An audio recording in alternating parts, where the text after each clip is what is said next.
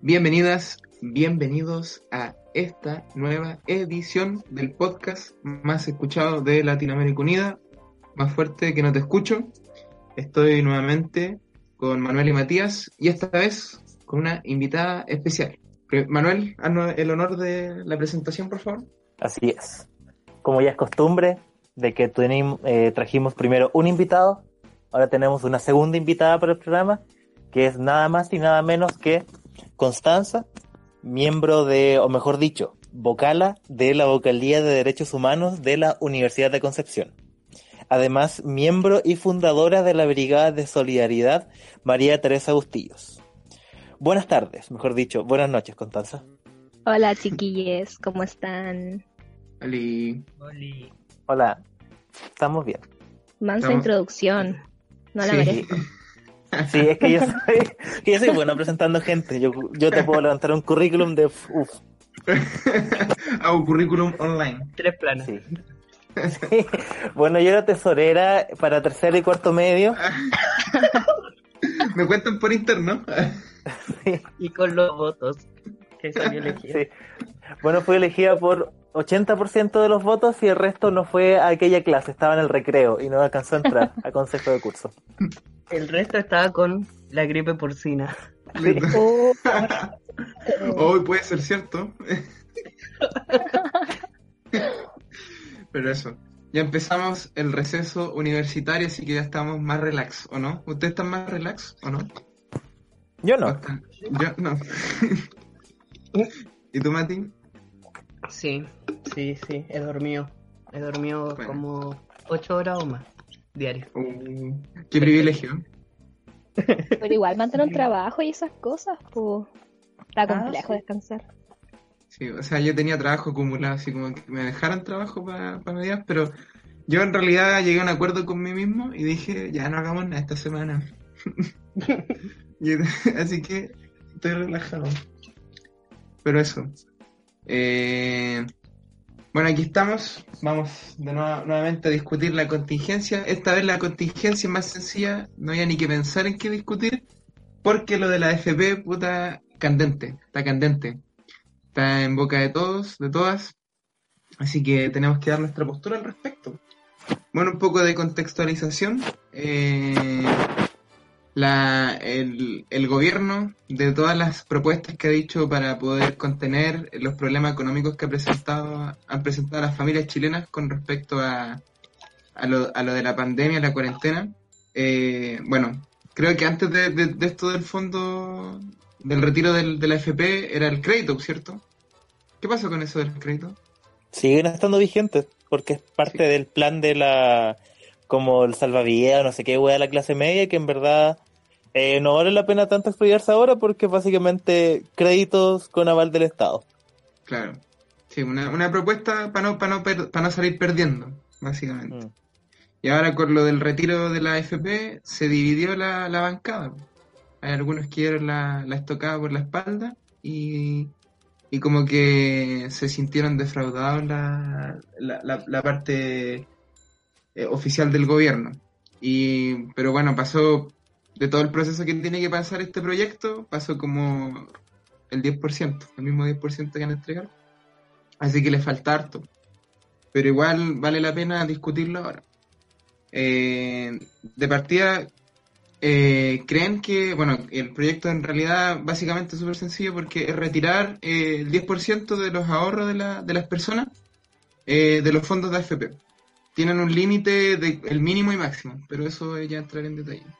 Primero que nada, una pregunta aquí a, la gente. Eh, ¿Creen que este proyecto va a ser aprobado o no? ¿Cómo lo ven? Yo creo que sí. Primero que nada, decir que las FP son buenas y que deberían seguir la web como están. yo, yo creo que esa debería ser la posición del podcast. No, eh, es un tema complejo, porque previo a ver si se aprueba o no, hay que mirar las diferentes aristas que engloban la FP ahí con el comentario de tolerancia cero. Yo estoy viendo harto ahí el Paulsen y el Villega, ese charlatán. Eh, ese viejo chascón. Ese viejo, ese viejo creo que no conoce la peineta, ni la ducha tampoco. viejo cochino.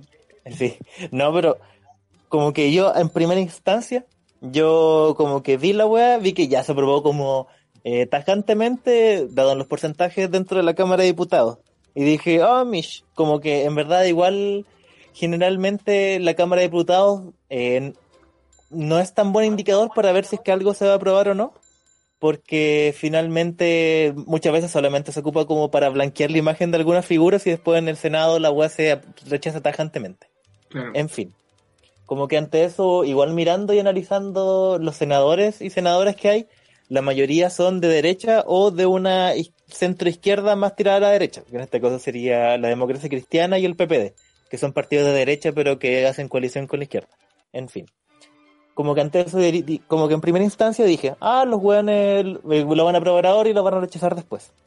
Sin embargo, teniendo discusiones y, análisis más profundo, es como, si bien a los locos, como a la interna no les convendría porque muchas veces tienen intereses encontrados en la FP, están claros de que este es un tema que es vital para mucha gente y que todos saben que la FP son penca y que esto es una wea mínima que puede funcionar o que le puede servir a la gente. Entonces, si se rechaza dentro de la Cámara de Senadores o dentro de la Cámara Alta, eh, la gente se les vendría encima y la wea sería un, baño de sangre. No un baño de sangre literal, sino que sería, sería una pérdida. Entonces, como que está esa disyuntiva de que está muy difícil predecirlo. Pero yo digo que lo más probable es que se apruebe. Claro. Y ahora cuando se apruebe, bueno, seguramente lo que pienso yo es que van a haber muchos problemas si es que se aprueba, porque de partida ya los fondos de la FP son inestables. De hecho, hasta pueden ser hasta imaginarios, porque como eh, funcionan con la especulación de las inversiones, sí que un tema bastante complicado. Mm. Pero, pero en general, por ejemplo, no sé, eh, la, invitada especial, Connie, ¿qué opinas tú de, este proyecto al momento de querer solventar las necesidades eh, de hoy en día de, de los chilenos y chilenas? Oh, está fuerte, está fuerte porque, claro, te dicen este 10% que no sabemos cuánto es. Como que partiendo por esa base, la gente no sabe cuánto tiene en su AFP. Eh, y fluctúa mucho ese, valor. Pero partiendo de la base de que la necesidad es tan grande, eh, hay necesidades que son insalvables solamente con este 10% al final. Porque estamos hablando de deudas para todos, partiendo de esa base. O sea, deuda para estudiar, deuda para comer, deuda para pagar la casa, para pagar la operación. Entonces son, es un factor tan importante claro, puede ayudar a la gente el tener estos recursos al tiro, pero ¿cuánto va a ayudar si no hay un gasto social importante? Igual una pregunta que, que viene a reforzar porque, claro, vemos la crisis sanitaria, la crisis económica ahora, pero tampoco sabemos cuánto tiempo se va a proyectar. Pueden ser unos meses, pueden ser un año, dos años, cinco años, no sabemos tampoco. Entonces ahí, claro, se hace potente esa pregunta de ¿es realmente una solución ahora? ¿O es hambre, o sea, pan para hoy, hambre para mañana? igual es una pregunta importante.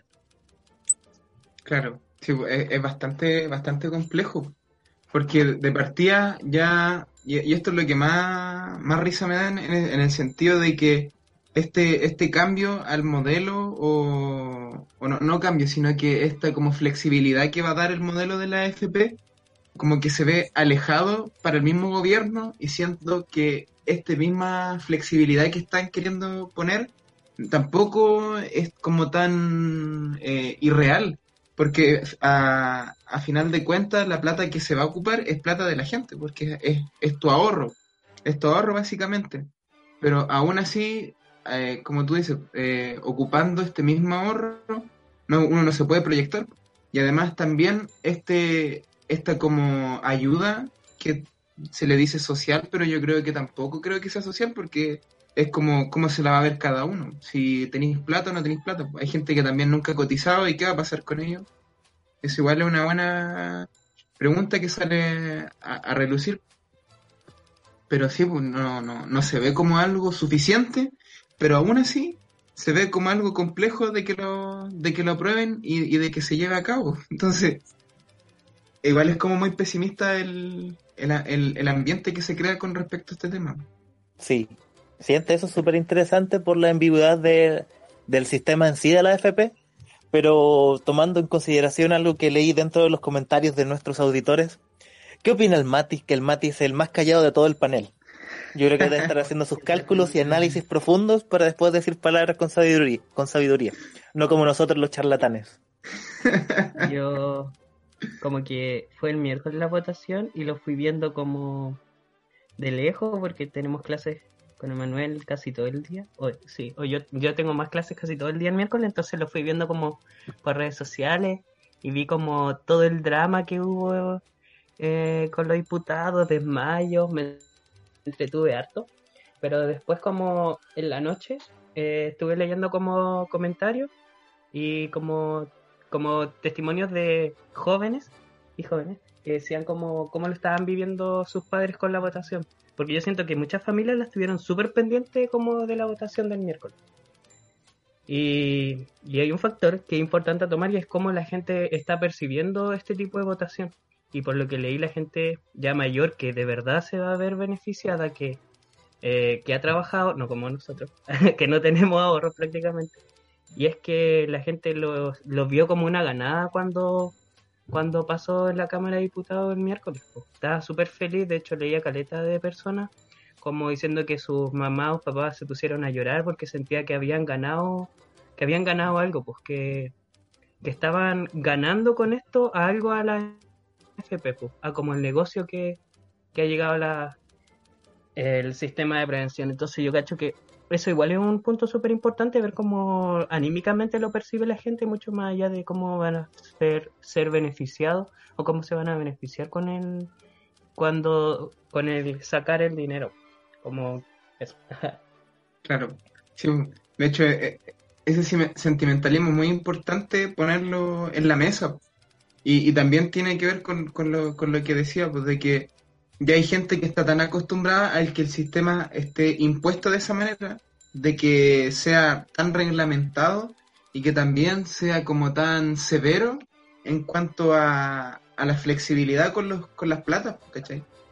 Y, y claro, se, eh, veía tan difícil eh, lograrlo que claro, se ve como, como, como para, para celebrarlo. Y obviamente, pues gente que tiene la necesidad y cualquier ayuda que reciban, siendo que, y, eso es lo que molesta, que no es una ayuda tampoco, es algo que cualquier gobierno debería hacer. Hay gobiernos que están solventando a la gente que no tiene ingresos desde hace mucho rato. Aquí nosotros lo que estamos viendo como el ánimo de esperanza y que sigue siendo, no hay que desmerecerlo, sigue siendo un ánimo de esperanza, es plata que, que tienen a ahorrar las mismas personas, ni siquiera algo que el Estado esté dando. Pero sí, es, bastante es bastante fuerte el tema. Más que nada, como, como decía el Manuel, como se impuso el mismo sistema. Sí, va a estar interesante ver cómo... Oh. No, dale, Que va a estar interesante ver cómo lo que va a pasar cuando, cuando pase por el Senado ya sea si se aprueba o, no. Porque vi como en hartos grupos de compra y venta, como el de Penco, en donde la gente está como muy haciendo el llamar a salir a protestar si no. Sí, pues se, viene, se viene grande si no se aprueba, pues ya. Porque además le han dado harta tribuna. Yo por lo menos en los matinales, cuando bajo en la mañana, cuando madrugo a las 11 de la mañana, veo el matinal y están hablando, de, explicando lo del fondo de AFP. Entonces, si ya lo están explicando, ya yo creo que mínimo tienen que aprobarlo, porque ya hay gente que se está programando con la plata. Entonces, sí. ¿Algo que decir tú, Connie? Sí, yo creo que es súper importante. De hecho, voy a mencionarle justo lo que decía el Mati, porque al final, claro, si se gana, entre comillas, como decir que en realidad, claro, pues no, no es plata regalada, sino que es plata de los mismos ahorros.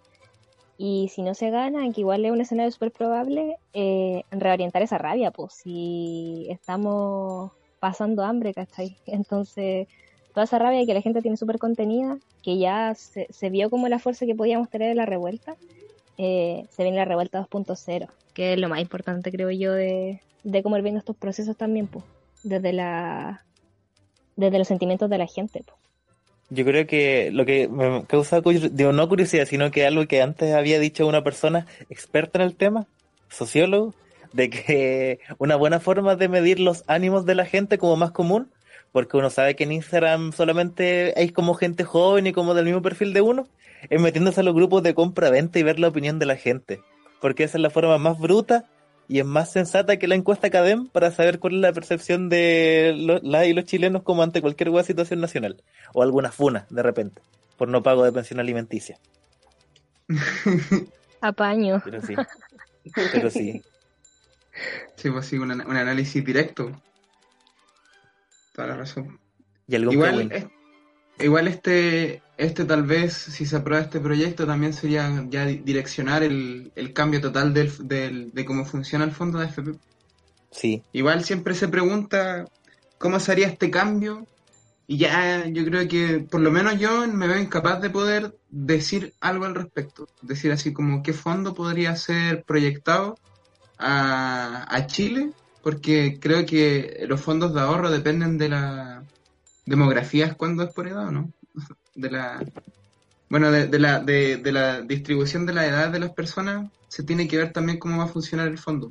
Eh, y ahí habría que hacer un análisis más concreto, pero yo creo que igual está claro de que el, el sistema tiene que cambiar. Por lo menos, no sé, no sé si llegar al punto de solo reformarlo, porque igual ya el, el fondo ya, ya ha pasado por mucho, por Mucha muchos reforma. temas. y- claro, sí, muchas reformas. Pero crear uno nuevo yo creo que ni siquiera se lo han planteado. Y no, no, es, no es trabajo de nosotros tampoco planteárnoslo, porque nosotros tampoco somos expertos en, en economía o, o en cómo funciona todo, todo ese tema. Pero yo creo que por lo menos aquí en Chile ni siquiera lo han intentado. Que según yo, los fondos de pensiones para todos los países son un cacho. Porque la mayoría de gobiernos solamente piensa como en el presente y en lo que le conviene como para el partido que está y o para su misma imagen. po. Y como hacer cambios en fondos de pensiones, cambiar los fondos de pensiones y hacer cambios para futuro.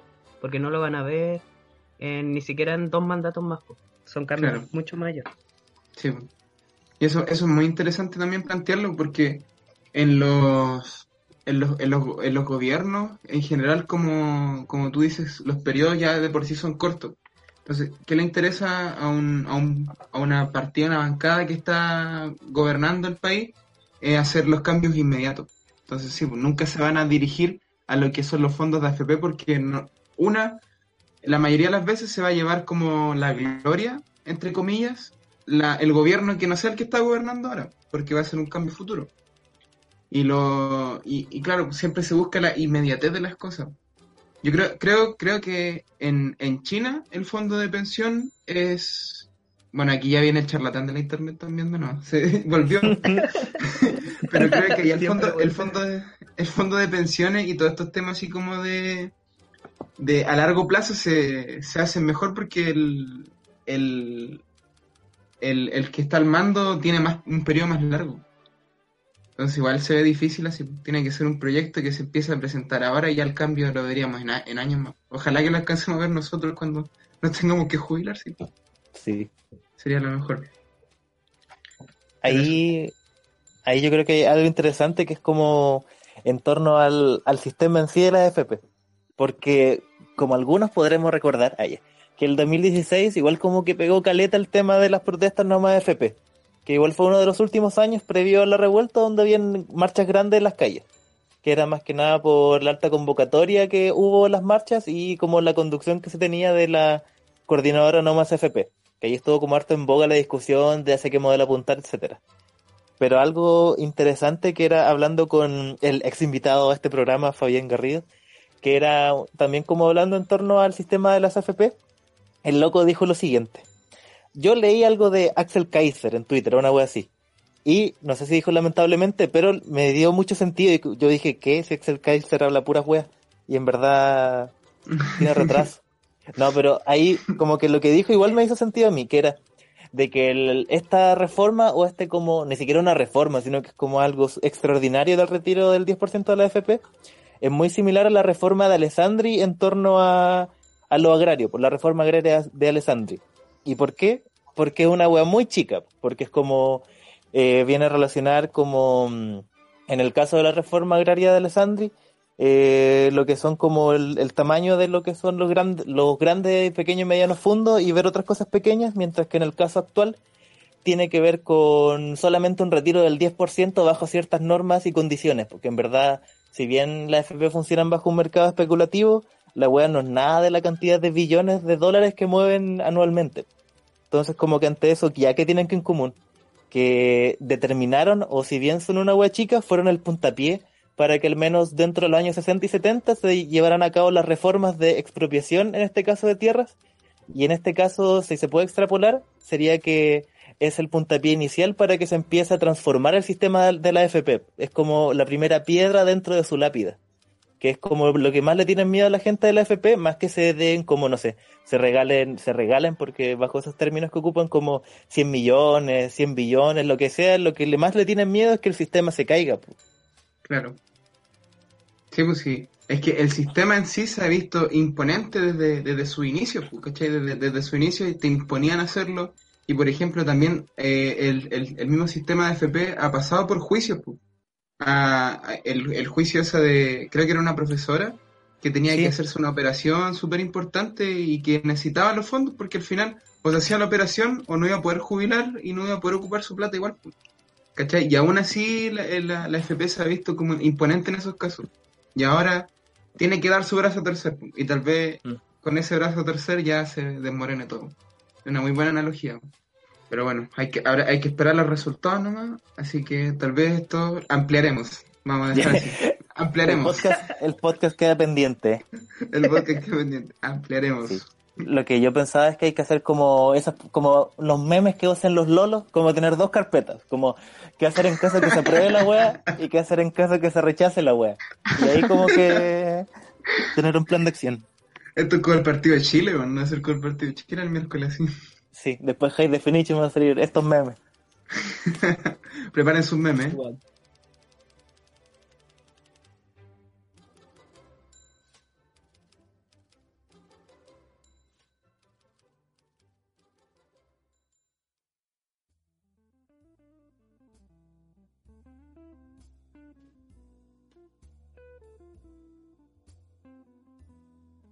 Bueno, y ahora comenzamos con la segunda sección. Y aquí ya vamos a hacer uso de, la expertise de la CONI con respecto a un tema que tal vez en estos tiempos sea más necesario, ya que el hambre se ha, hecho presente y una de las soluciones que ha, hecho el, pueblo para sustentar esto es unirse, pasar el kilito de tallarines, el kilito de arroz y, y demás es cosas no perecibles para poder hacer una olla común y comer entre todos y todas y disfrutar y, poder solventar la necesidad. Entonces aquí la, la, CONI eh, ha organizado eh, en su mayoría muchas veces ollas comunes para poder ayudar a la gente que, se presenta con esta necesidad de, del hambre. Entonces, Connie, ¿qué nos puedes comentar al respecto? Por ejemplo, para, para iniciar, eh, ¿qué es una olla común en, en tus términos? Oh, ya, difícil pregunta. Ah. Eh, bucha, las ollas comunes igual, eh, impresionantemente, no son un, evento eh, un evento el, solamente de las facultades de sociales de la Universidad de Concepción. Así que partiendo por esa base, eh, bueno, las ollas comunes igual tienen un antecedente súper importante en Chile. O sea, yo creo que, claro, ahora la vemos un poco más famosa. Incluso como icono un poco de la izquierda el tema de la olla común. Eh, sin embargo, igual surgen hace mucho, mucho tiempo, o sea, desde la década del 30 más o menos, que ya empiezan con fuerza, eh, posterior como esta depresión y, todo el rollo. Eh, mucha gente empieza a emigrar de la zona salitrera y del cobre, se empiezan a mover a los sectores urbanos, y ahí se comienzan a generar, bueno, todo lo que significa la cuestión social, esta pobreza que se da en esto, en la periferia de las ciudades, junto al hacinamiento, a los problemas de salud, a la cesantía, todo eso y comienzan a salir estas ollas comunes. Eh, que ahí vamos viendo cómo, claro, la gente se organiza para comer, como decía ahí todo al principio. Entonces, bueno, surge en base a esa necesidad. Eh, también en el 80 se dan súper fuertes eh, en Chile, pero más allá de la necesidad por la necesidad, también es un acto de denuncia, es un acto de decir, miren lo que tenemos que hacer para comer, o sea, tenemos que organizarnos, tenemos que eh, sacar las cacerolas no para cacerolear, sino para armar una olla para todos los vecinos y vecinas. Entonces, partiendo de esa base, igual es un acto súper súper brígido, o sea, de, cooperación colectiva, de pasarlo bien en la adversidad y de, pucha, entender que si yo estoy en una situación precaria, no la paso sola, la paso con, con mis vecinos y vecinas de, de donde vivo, de mi, de mi campamento, de mi villa, de mi población, como se quiera. Entonces, Igual la olla común como tal permite, permite ese espacio de confluencia en base a una necesidad, pero como decía también con un rol político súper importante. Claro, esta misma aglomeración de personas también lleva, da paso a una discusión política al respecto. Si ya se encontraron bajo la necesidad, también esto conlleva una discusión.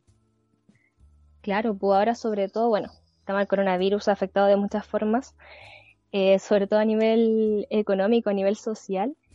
Y, quienes viven al final esta crisis de forma mucho más fuerte son las personas de la clase, de la clase proletaria, trabajadora, de los pobladores y las pobladoras. Y, frente a esa necesidad de no saber si vamos a comer la próxima semana, que es un poco lo que evidenciamos las primeras semanas en torno a estas protestas que daban en el bosque, en Santiago, y claro, y nos dábamos cuenta de que la crisis sanitaria no era lo peor que podía pasar.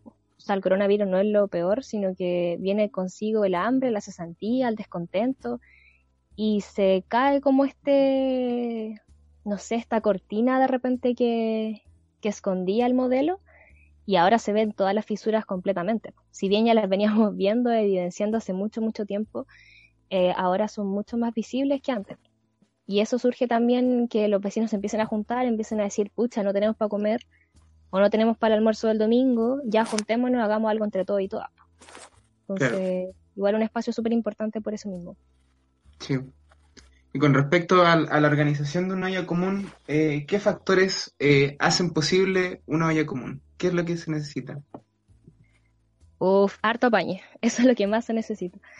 Eh, al menos la, la, vez que hemos participado ahí con la brigada, de Solidaridad María Teresa Bustillos, hemos trabajado con, un, con una coordinadora territorial, que es la coordinadora del río.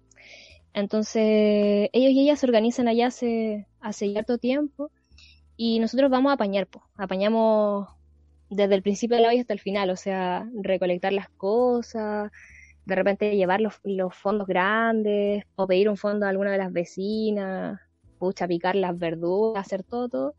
Y después bueno, también hacer el registro de las personas que van a, que van a comer en la olla, llevar las porciones.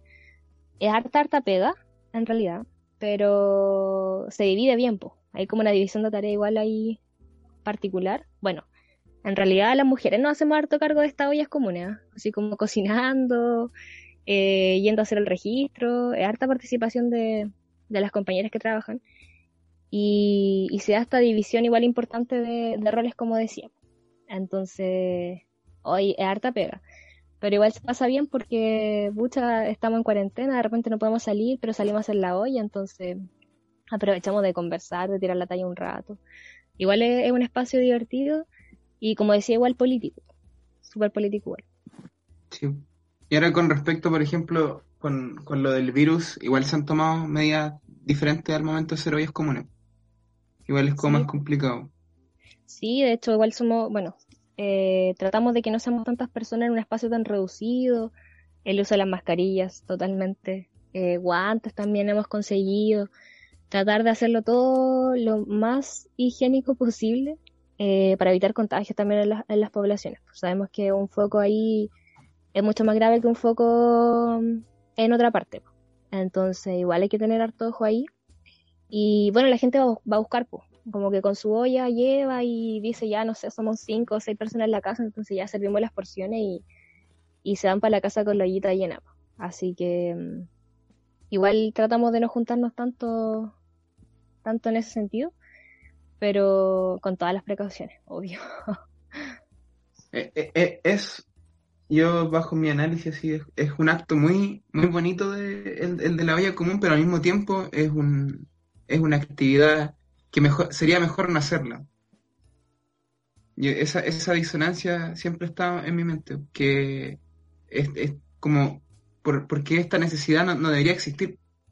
Debería la gente poder sustentarse, especialmente en estos tiempos que son tan difíciles. Pero bajo la, la nula respuesta del gobierno, la gente se tiene que hacer cargo de la misma gente, y eso es súper importante.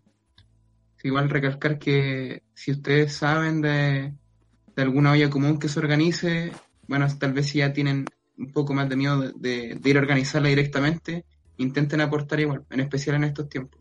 Sí, de hecho, una necesidad súper fuerte. Eh, en claro, como decía antes, en algún momento la olla común era. Es, muy parte de la memoria colectiva también. O sea, el hecho de sentir que está haciendo una olla con más personas para que todos comamos del mismo plato eh, es bonito, pues, porque reúne, porque comunica. Ahora, en contexto de necesidad, se hace necesario hacerlo, más que el hecho de que queramos no hacer una olla. Entonces, porque veíamos, como decía al principio, la cesantía está súper fuerte, estas nuevas leyes que van sacando en ningún caso apuntan al bienestar de, los sectores más desposeídos de la clase y al final quien tiene que solucionar sus propios problemas es, la clase en sí. O sea, pensar en, la alternativa de una olla cuando igual lo estáis pasando mal, igual es un acto de, mm, un acto valórico súper importante. Eh, el hecho de pensar también en un poder popular que nazca desde las mismas personas y desde la autogestión de, de las mismas ollas comunes, que es algo que igual está de repente tambaleando, viendo como de repente aportes municipales incluso de los milicos que han estado haciendo ollas comunes, que me parece súper irrisorio. Pero mm, igual se, se, basa en eso, en esta idea de, del poder popular, que se ha visto y han, han habido experiencias en el Chile hace 40 años, pero vemos que actualmente la situación es la misma. O sea, existe pobreza, existe hambre, existe precarización de la vida Em, pero ante esas condiciones tan inhumanas incluso, eh, la clase decide también organizarse, que es como lo más importante que nos deja la olla como un acto político, un acto de reivindicación, eh, que si bien es ante la necesidad, también es frente a la denuncia que hay que hacer de estas situaciones también. La denuncia de este modelo como súper aberrante y que más encima se instala, como decíamos antes, con toda la fuerza posible en la vida de las personas. Sí. Yo, por ejemplo, una de las imágenes de la olla común igual que se vio fue en el estallido social y era una imagen así como de, disonancia en el que la gente ya, tal vez ahí ya, bueno, igual hubieron ollas comunes por necesidad, pero también hubieron ollas comunes para, para la resistencia en ese sentido de, las marchas. Eh, pero ahí se, se provoca esa disonancia de que esa misma olla común después es votada, entonces, por los mismos pacos. Entonces, igual esa imagen, yo creo que hasta debe haber una compilación de, de ollas comunes votadas por los pacos durante el estallido social, porque yo recuerdo haber visto hartos videos y me da mucha pena porque el acto de, haber hecho una, comida, una comida en conjunto es muy bonito y que se vea destruido así, no sé, me dolía el alma. Sí. Yo creo que igual eso es interesante porque desde un comienzo de la crisis o al menos como de la de este año, como que igual se vieron caletas de ollas comunes y que aparecían como en matinales, aparecían en redes sociales y aparecieron en las noticias. Y poco tiempo después de que aparecieron, como que empezó una campaña para criminalizar las ollas comunes. Como que primero partió con... Recuerdo esto muy vividamente, no porque estuve ahí, sino porque lo vi en, en la tele y me causó mucha inquietud y rabia. De que habían, habían rato y fueron locos de la PDI a un matinal X da lo mismo porque son todos los matinales iguales, y hablaba de que había presencia de narcotraficantes en las ollas comunes y que estas eran financiadas por ellos y que había que tener cuidado. Y en verdad era solamente una jugada maletera para que la gente le tuviera miedo a sus vecinos que organizaran ollas comunes. Y eso fue cada vez acrecentando más hasta que llegó un punto que era donde estamos actualmente, que muchas municipalidades bajaron una plantilla que bajó claramente del gobierno que era como, ya, oficialicemos la olla común que tiene que cumplir estas condiciones y dejar todos los datos, lo cual es muy peligroso porque sabemos que es lo que le pasa a la gente que se organiza en Chile. Lo van a buscar los pacos en la casa.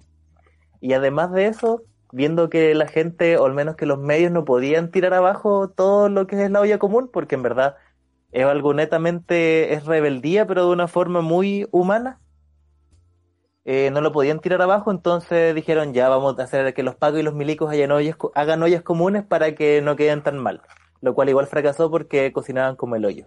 Así que como que esto es un, sí, como que esto es un combate constante entre, en este caso, los medios oficiales y el mismo poder por tirar abajo la olla común. Y uno podría decir, pero ¿por qué si solamente están comiendo? pero en verdad es porque le tienen miedo a la organización y a la unidad en este caso, que tienen como claro de que sus únicas necesidades las van a cumplir ellos. Sí, que compartir una comida es súper unificante.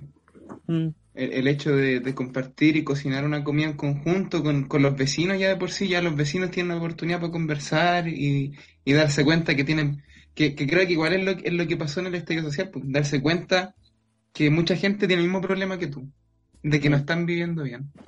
Y eso se evidencia mucho más en la olla común porque la gente que va a la olla común es porque tiene el mismo problema, están cagados de hambre. ¿Cachai? Y esa habla de, lo, de que los pacos empezaron a hacer ollas comunes y los milicos igual, pasó por ejemplo lo mismo con lo de las mascarillas. ¿Cachai? Siempre se quieren adueñar de un concepto que se ve benevolente, pero solamente para limpiar imágenes, ¿no? No es, no es con una intencionalidad de ayudar. Estoy impactado. No sabía que los pacos y los milicos habían organizado ollas comunes. Me perdí esa parte. Y, y cocinan con el pico. Esa es la parte más importante. sí, es que yo lo vi en una foto. Tal vez era fake. No, en verdad no era. Digo, no es que lo haya visto como una foto así como difundir Paco haciendo ollas comunes, sino que era una medida de que en diferentes comunas iban a los militares y los carabineros, los señores carabineros, a hacer ollas comunes como de forma oficial y con los. ¿Cómo se llaman estas cosas? ¿Los toldos? Los toldos y con lienzos de los carabineros pero había una foto de que era, no sé, estaban sirviendo el agua cocinada y eran como una mazamorra café que no tenía pinta de nada, servían en unas marmitas de plástico, digo de pluma bit. Entonces era como... Funa, al Paco se le caía el suelo los tallarines y nos dio igual. Sí. Difusión máxima. Es una sí, medida súper estúpida porque en la Puebla no quieren a los Pacos y a los milicos. Es la única donde los reciben en los barrios altos. Y allá no sí. los necesitan. No tiene sentido ese un lavado de imagen. Y ahí no comen tallarines con, con salsa de tomate. con pate de jabalí. Con. Ay, no hablemos de eso. Que me da una rabia escucharlo. Sí. Ahí es que eso ya es la desfachate máxima. El gobierno nunca deja de sorprender. Y, como dijimos en el podcast anterior, creo, llevamos recién dos años. Yo ahí me vuelvo a acordar de eso y quedo impactado. Todavía quedan dos años. Un poquito menos. Pero bueno, a ella ojalá que se hayan podido informar un poco más de lo que es una vida común. También hacer el llamado de que si tienen la oportunidad de participar y ayudar en ella, háganlo. ¿No es igual la, la Connie querrá dar un llamado similar? Sí, totalmente apañar, apañar con lo que se pueda, con lo que se tenga y con mano de obra siempre sirve. Ir a picar zanahoria a las 9 de la mañana un domingo eh, rinde harto. Así que para que se para que se sume la gente que quiera, hay actualmente mmm, más de, hoy leía el número, más o menos como 200 ollas comunes a lo largo de Chile. En Santiago donde hay más, pero acá en Cons igual se están dando. Así que igual que se sumen. Po. Igual está, bueno, está la Brigada Solidaridad María Teresa Bustillos, eh, que nos pueden encontrar en Instagram como vocalía de DHHUDEC eh, que igual estamos eh, constantemente participando, así que si se quieren sumar a la pega, eh, siempre es súper necesario. La olla común va acompañada de organización siempre, va acompañada de apaño y colectivo, y ojalá que en algún momento la podamos acompañar con, con movilización social, que es lo más importante ahora, cuando se pasa un poco esto del desconfinamiento, el, el volver a las calles. Y sí. sacar la olla en la mañana para hacer la olla común y en la tarde para salir a caceroliar, que es lo más importante.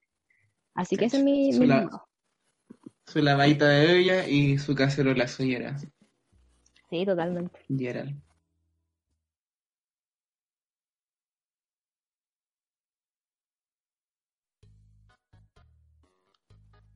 Bueno, ya estamos llegando al final del podcast. Gracias por escucharnos. Agradecido totalmente y aquí ya llega la sección en la cual nosotros divagamos. Ya no tenemos pauta, no tenemos nada. Aquí decimos de hecho, lo estamos haciendo recién y decimos, ¿qué podríamos hablar en la tercera sección? Así que eso estamos. Estamos viendo, hablando de la maldición de Ili y todo eso. Ya es que en general eh, no, no, no ha pasado mucha cosa interesante últimamente. Más allá, yo creo, yo creo que debe ser porque estamos en periodo. Bueno, estamos nosotros, no en periodo de receso, ¿cierto? La del bio también, creo. Sí. ¿Sí? Y Caleta de U, ya, que los que partieron en marzo ya están cerrando el semestre. De hecho, ya cerraron el semestre. Uh. No, están cerrando, que eres chanta. No, También. pero algunas carreras ya lo hicieron. ¿Como cuáles? ¿Como cuál? Creo que el Andrés Bello. Bueno, no, la Universidad no. Bolivariana, la Universidad de la República. La ARSI. La. La del mar. La, la carrera de Ingeniería en Prevención de Recursos Naturales de Los Ángeles, que ya cerró. Pusieron puros siete. Sí. Se aburrieron. Ya, pero debe ser entonces por las vacaciones. Están todos los, los los memes en vacaciones, no, no, Sí. salía nada. Ni es, es ¿cómo que también, tú? ¿Ah? no, de que la web de la FP se, lle- se llevó toda la atención de todos, pues. Sí, como que lo chupó todo. No, y más encima ya habíamos hablado de los grupos de, de esos de Facebook, de hacer roleplay, y ya se chacrearon todos, ya están todos fogones. Ya como que no... Se aburrieron de hacer roleplay y empezaron a hacer vida social. Como, no sé, como si estuviéramos confinados. Ah, ya. Hmm. Pero no, yo me enojo, yo me enojo con esos grupos. Más encima el, el Tete, que una, un, un compañero de nosotros dio tantas buenas ideas de grupos que yo creo que deberíamos implementarlas. Hay, hay ¿Cómo otros cuáles? grupos que... No me acuerdo, había uno que era así como... Es que lo- el charlatán de la internet va a tener que buscar el perfil del Tete. No, pero es que el Tete pone por esas cositas los puntitos. No, pues, últimamente. A ver, Oye, pero esa cosita de los puntitos no ha muerto. Eso es impresionante. No, Sí. está full. Full, full, full. Sí. Durado Me sorprende. Como que tomó un descanso. Sí, es un acto de autovalidación brígido, así como punto y te digo, recuerdo contigo. Y como, what? Con Autoestima suerte más te 10. conozco. Ay, me risa el que puso el Manuel de, de- del niñito que estaba analizando así, como que estaba en, el- en la silla presidencial y estaba analizando a la persona así. Sí, igual es peludo. Yo, yo no me atrevo a hacerlo porque como que digo, hoy si doy un análisis malo, porque igual es importante, una persona después se siente identificado. A mí por lo menos me han dado bueno, bueno, yo comento creo que los del Tete, y el Tete creo que cuando dijo punto y te digo qué personaje Naruto era, me dijo que era el vendedor de ramen. Y me sentí identificado. me sentí muy identificado con el vendedor de ramen. Así que ahí yo creo que hay que tener un don. Igual podría lanzarme hoy día con, con un puntito así. Punto y te digo quién eres. Y también lo otro que estuvo estuvo de moda era la- las imágenes con nombre. Como que Oh, ahora la me gente gustan. está buscando ser identificada, así como identificarse con algo. Pero habían imágenes que eran muy random. Todo era muy random. Esa era la gracia. Sí, po. Sí. pero igual como que de repente decían yo. Así como, muy yo. Ah, es que como el horóscopo. pues. Sí. De hecho, yo la otra Ah, vez vamos a hablar de analizaba la- ese meme. Analizaba ese meme. Y, y, y le, y le daba como relación a, a- al, horóscopo, al horóscopo. De que la generalización suele hacerse como para identificarse también. Igual es entretenido. A mí, a mí me gustaba que me consideraban, por ejemplo, había gente que me mandaba eh, una imagen con mi nombre y decía, hoy se acordaron de mí. Ahí me sentía bien. A mí nunca. No, se cayó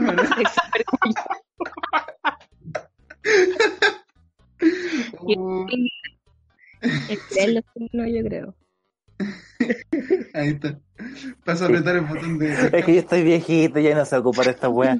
Así que se me cierran de repente. Llamo a mi hijo, hijo, ¿cómo puedo ver esto aquí? Y aprieto el botón de la, aprieto el botón de las ventanas y tengo caleta de ventana abierta y tengo que cerrarla una por una. Al menos eso me pasa cuando lo- veo el suelo de mi mamá. Y ti- lo veo y tiene el brillo al máximo, la linterna prendida, eh, todas las ventanas abiertas y un me- mandándole un mensaje al, al tío del furgón, que no tengo. Pero la estafa el tío. ¿Cómo que no hay un furgón en la universidad, Manuel? ¿Y a ¿Y quién le estaba pagando? Sí. No, pero yo creo que ya está una oportunidad para empezar a buscar nuevos, nuevos memes. Yo creo que en algún momento nos va a sorprender uno nuevo. Pero ahora ha estado floja la cosa. Pero recordar los que ya pasaron nunca es malo. Así que eso, gente, yo creo que ya estaríamos listos, ¿no? Ya, Sí. ya vamos a seguir divagando. Ya, me decía Manuel, ya le dio sueño, yo creo. Porque anda apretando el botón de escape Sí, e- eso es verdad. a mimir. Así que eso, gracias por escucharnos nuevamente. Y ojalá ahora vamos a sacar más ediciones del podcast, ya que estamos de vacaciones. O pseudo vacaciones. Así que ahí esperen. Atentos, atentas a nuevas versiones, nuevas discusiones y nuevos chistes. Todo aquí en su canal favorito, eh, Sumatoria Fuerzas. El podcast más fuerte que no, que no te escucho. Nos despedimos. Adiós. Adiós. Bye bye. Adiós.